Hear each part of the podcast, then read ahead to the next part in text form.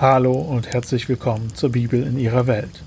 In den Kapiteln, die heute dran sind, finden wir etwas besonders Spannendes. Stammbäume. Und natürlich die Geschichte von Kain und Abel. Wir schauen uns ihre Geschichte an und werfen einen ersten Blick auf die Stammbäume und fragen uns, was wir damit bitte anfangen sollen. Dabei werde ich mich mehr auf die Details konzentrieren, also auf die einzelnen Menschen und die Sachen, die über sie erwähnt werden was die Stammbäume im Großen und Ganzen von Genesis 1 bis 11 für eine Rolle spielen, ist eine Frage, mit der wir uns auseinandersetzen, wenn wir am Ende der Urgeschichte angekommen sind. Wir fangen an, wie die Bibel selbst auch, mit Kain und Abel. Sie sind die Kinder von Adam und Eva, zwei Brüder. Kain wird Bauer, wie es auch über Adam gesagt wurde. Abel geht einen neuen Weg und wird Hirte. Es heißt dann, dass die beiden Brüder von dem, was sie erwirtschaftet haben, ein Opfer bringen. Gott nimmt das Opfer von Abel an, das von Kain jedoch nicht. Woran könnte das liegen? Vielleicht habt ihr schon mal gehört, dass es für ein Opfer Blut braucht. Es gibt auch eine Stelle im Hebräerbrief, die über sowas spricht. Aber für die Art von Opfer, die im Hebräischen hier genannt werden, ist das nicht der Fall. Das Wort hier ist Mina, und es kann sich dabei um etwas Pflanzliches wie zum Beispiel Getreide handeln. Es handelt sich um eine Art Tribut, ein Geschenk an einen König. Der Unterschied zwischen Kain und Abel liegt in der Beschreibung der Opfer, die sie bringen. Bei Abel heißt es, dass er etwas von den Fettportionen der Erstgeborenen gebracht hat. Das wäre in den Augen der Israeliten ein gutes und angemessenes Opfer gewesen. Man bringt Gott das Erste und Beste, was man empfangen hat.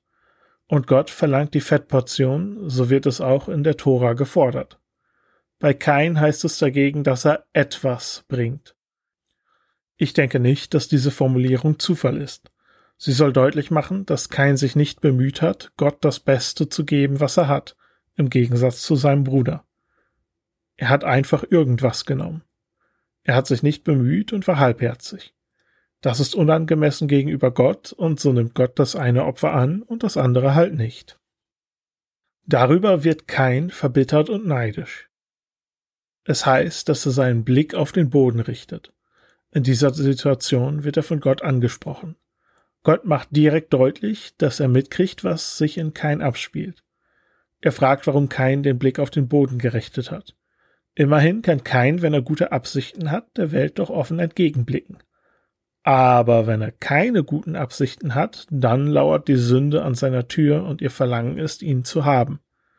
Das Wort für Verlangen hier ist dasselbe wie bei Evas Fluch aus Genesis 3. Das Bild von der Sünde, die an der Tür lauert, erinnert an eine Art Dämon, der in Mesopotamien sehr bekannt war. Im Verständnis der Menschen damals hatte er an der Türschwelle gewartet und darauf gelauert, dass sein Opfer über die Schwelle tritt. Genauso, sagt Gott hier scheinbar, sitzt die Sünde und lauert auf Kain. Sie sieht seine Verbitterung und hofft, ihn zu haben. Gottes Aufforderung ist, dass Kain dieser Versuchung widerstehen muss, aber Kain tut das nicht. Er spricht mit seinem Bruder und führt ihn aufs Feld, wo sie allein sind. Dort erschlägt er ihn. Aber ganz alleine sind sie nicht, Gott hat alles mitgekriegt. Er spricht mit Kain und fragt ihn, wo sein Bruder ist. Hier entfaltet sich eine interessante Parallele zwischen Kain auf der einen und Adam und Eva auf der anderen Seite. Auch Adam und Eva hatten gegen das gehandelt, was Gott ihnen gesagt hatte. Und auch sie wurden von Gott gefragt, was passiert ist. Adam und Eva haben beide erst ein wenig die Schuld hin und her geschoben, aber dann auch zugegeben, was sie getan haben. Kein dagegen leugnet alles, und das Resultat ist eine härtere Strafe als bei den Eltern. Gott sprach zu Adam und sagte, dass der Boden verflucht ist wegen dem, was Adam getan hat. Aber hier ist es kein Selbst, der verflucht wird. Es spielt sich hier wieder ein Muster ab, das ich in der letzten Folge über die Urgeschichte schon angesprochen habe. Es gibt ein Verbrechen und es wird ein Urteil gesprochen. Bevor das Urteil aber vollzogen wird, gibt es einen Moment der Gnade. Kein wird von seiner Heimat vertrieben und Gott sagt ihm, dass er alleine umherwandern muss. Aber er fürchtet, dass er getötet wird. Es könnte sein, dass er Angst hat vor Blutrache. Aber unabhängig davon war das Leben für einen Menschen, der in der Antike allein umhergewandert ist, sicherlich gefährlich. Er drückt die Sorge aus und kriegt ein Zeichen von Gott höchstpersönlich. Dieses Zeichen warnt davor, niemand darf ihn töten. Es droht siebenfache Rache für denjenigen, der das tut. Dann heißt es, dass kein wegging und sich im Osten von Eden niederließ. Für Adam und Eva geht die Geschichte damit weiter, dass sie einen neuen Sohn bekommen, Seth. Es heißt, dass die Menschen zu seiner Zeit anfangen, den Namen des Herrn anzurufen, also Gott anzubeten und seine Nähe zu suchen. Die ist ja zusammen mit dem Garten Eden verloren gegangen. Seht ist Gottes Weg, die Linie von Adam und Eva fortzuführen, nachdem Abel gestorben ist und kein verstoßen wurde. Die nächsten Kapitel werden gefüllt mit den Stammbäumen von Kain und Seth. Was beim Lesen dieser Stammbäume auffällt, ist, dass viele Institutionen, die in Mesopotamien als Geschenke der Götter oder sogar als fundamentale Prinzipien des Universums angesehen werden, hier als menschliche Entwicklung dargestellt werden. In Mesopotamien sind es die Götter, die die Städte etablieren. Hier ist kein der Erste, der das tut. Auch der nomadische Lebensstil, Musik und das Schmieden von Metallen wird als menschliche Erfindung dargestellt. Und diese Erfindungen befinden sich nicht in der treuen Linie von Seth, sondern in der in Anführungszeichen gottlosen Linie von Kain. Ich denke, wir sollten auf keinen Fall daraus schließen, dass diese Dinge schlecht sind, aber sie sind nicht von den Göttern etabliert, auch nicht von dem Gott Israels. Übrigens gilt dasselbe für das Anbeten Gottes, mit dem Seth angefangen hat. Auch das wird hier als eine rein menschliche Entwicklung dargestellt. Diese Sachen sind nicht von Gott gegeben, nicht vom Himmel heruntergekommen und stehen im scharfen Kontrast zur Berufung Abrahams und zum Gesetz des Mose. Hier wird jede Gleichstellung zwischen unterschiedlichen religiösen Systemen untergraben. Das Alte Testament ist nicht sehr pluralistisch. Keins Stammbaum endet mit Lamech, dem ersten Mann, von dem wir in der Bibel lesen, dass er mehr als eine Frau hatte. Polygamie war in der Antike weit verbreitet, aber meistens nur etwas, das sich die Reichen leisten können. Unter den Ärmeren war es nicht üblich, sich mehr als eine Frau zu nehmen, es sei denn, die erste Frau war unfruchtbar. Lamech liefert ein kleines Gedicht, das es seinen Frauen vorträgt, es ist aber nicht sehr romantisch. Es geht darum, wie er jemanden getötet hat, nur dafür, dass dieser ihn verwundet hat. Er sagt, wenn kein siebenmal gerecht wird, dann wird Lamech siebenundsiebzigmal gerecht. Auf diese Art und Weise kann man viel Blutrache kriegen, von der ich ja vorher schon gesprochen hatte. Und dieses Gedicht dient als Illustration, wie schief es mit Kain und seinen Nachfolgern gelaufen ist. Das Gesetz des Mose liefert im Vergleich zu dieser Aussage einen anderen Maßstab. Auge um Auge, Zahn um Zahn. Und damit soll die Geschichte auch erledigt sein. Jesus hat dazu nochmal etwas anderes zu sagen. In Kapitel 5 folgt Seths Stammbaum. Hier sind wieder etwas detailliertere Berichte. Wie ihr euch denken könnt, sind die Nachfahren Seths und nicht die Nachfahren Keins die Hauptcharaktere, um die, die sich die Geschichte weiter dreht. Von jedem wird beschrieben, wie alt er war, als er seinen Sohn bekam, wie lange er danach noch gelebt hat. Dabei sind die Leben alle sehr lang. Die Lebzeit wird aber tendenziell kürzer. Darüber denken wir gleich noch nach. In dieser Geschichte gibt es zwei Charaktere, die besonders auffallen. Der erste ist Henoch. Verglichen mit den anderen lebt er sehr kurz, er wird nicht mal 400 Jahre alt. Allerdings heißt es nicht, dass er stirbt, sondern dass er mit Gott ging und dann heißt es, er war nicht mehr, weil Gott ihn nahm.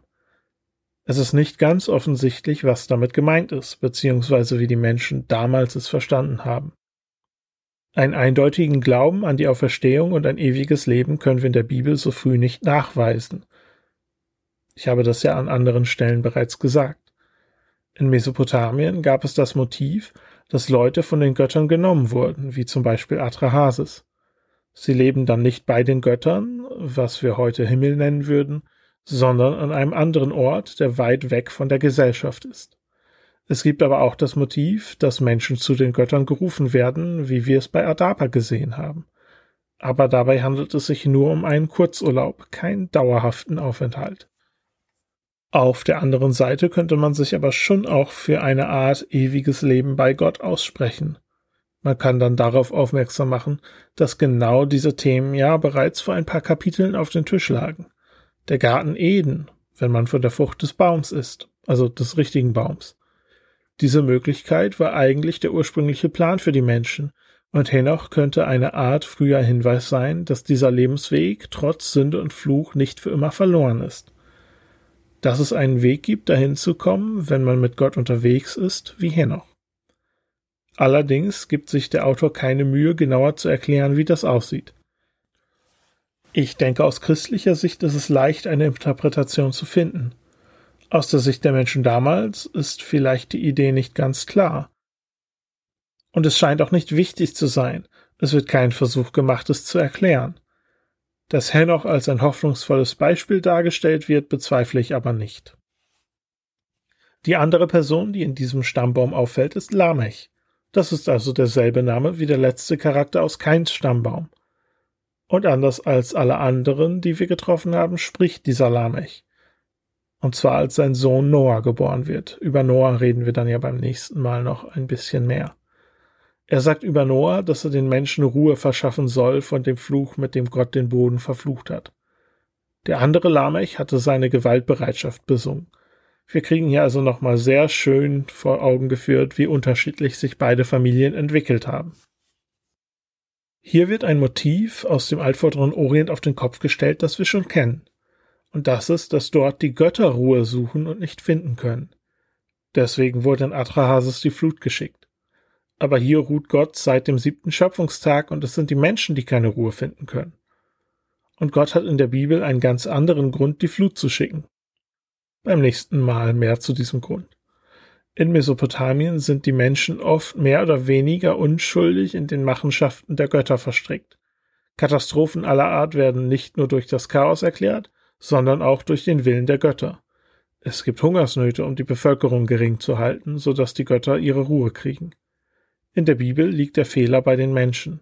Es ist der Boden, der verflucht wurde wegen den Sünden Adams. Das klingt vielleicht im ersten Augenblick etwas deprimierend, dass man am Ende der Menschheit die Schuld gibt, aber ich denke, dass es tatsächlich eine hoffnungsvolle Perspektive ist. Wenn wir leiden, weil die Götter ihr Ding machen, dann kann sich daran niemals etwas ändern. Aber wenn wir Teil des Grundes sind, dann gibt es vielleicht einen Hoffnungsschimmer, dass wir Ruhe finden können. So war es ja bei Henoch der Fall. Dieser Weg wird lang und schwer für die Menschheit. Das werden wir im Rest der Bibel sehen. Aber das ist Lamechs Wunsch für seinen Sohn Noah. Jetzt sind wir am Ende des Stammbaums angekommen und es geht beim nächsten Mal weiter mit Noah. Es bleibt uns also jetzt noch Zeit, ein bisschen zu reden und der Frage nachzugehen, was wir mit den langen Lebenszeiten in diesem Buch anfangen. Vielleicht ist es nicht schlecht, sich hier mit dem Alter von Personen in der Bibel im Allgemeinen auseinanderzusetzen. Also, hier wird regelmäßig von Charakteren gesprochen, die über 900 Jahre alt werden. Was soll das bedeuten? Man könnte jetzt sagen, dass das buchstäblich gemeint ist und diese Leute wirklich so alt geworden sind. Aber damit rennt man in ein paar Probleme, gerade wenn man in Genesis weiterliest. Immerhin beklagt sich Abraham, wer denn jemals mit hundert Jahren noch Vater geworden sind. Das ist eine ziemlich komische Frage. Immerhin fängt Abrahams eigener Stammbaum mit folgenden Worten an. Sem zeugte im Alter von hundert Jahren Arpachad.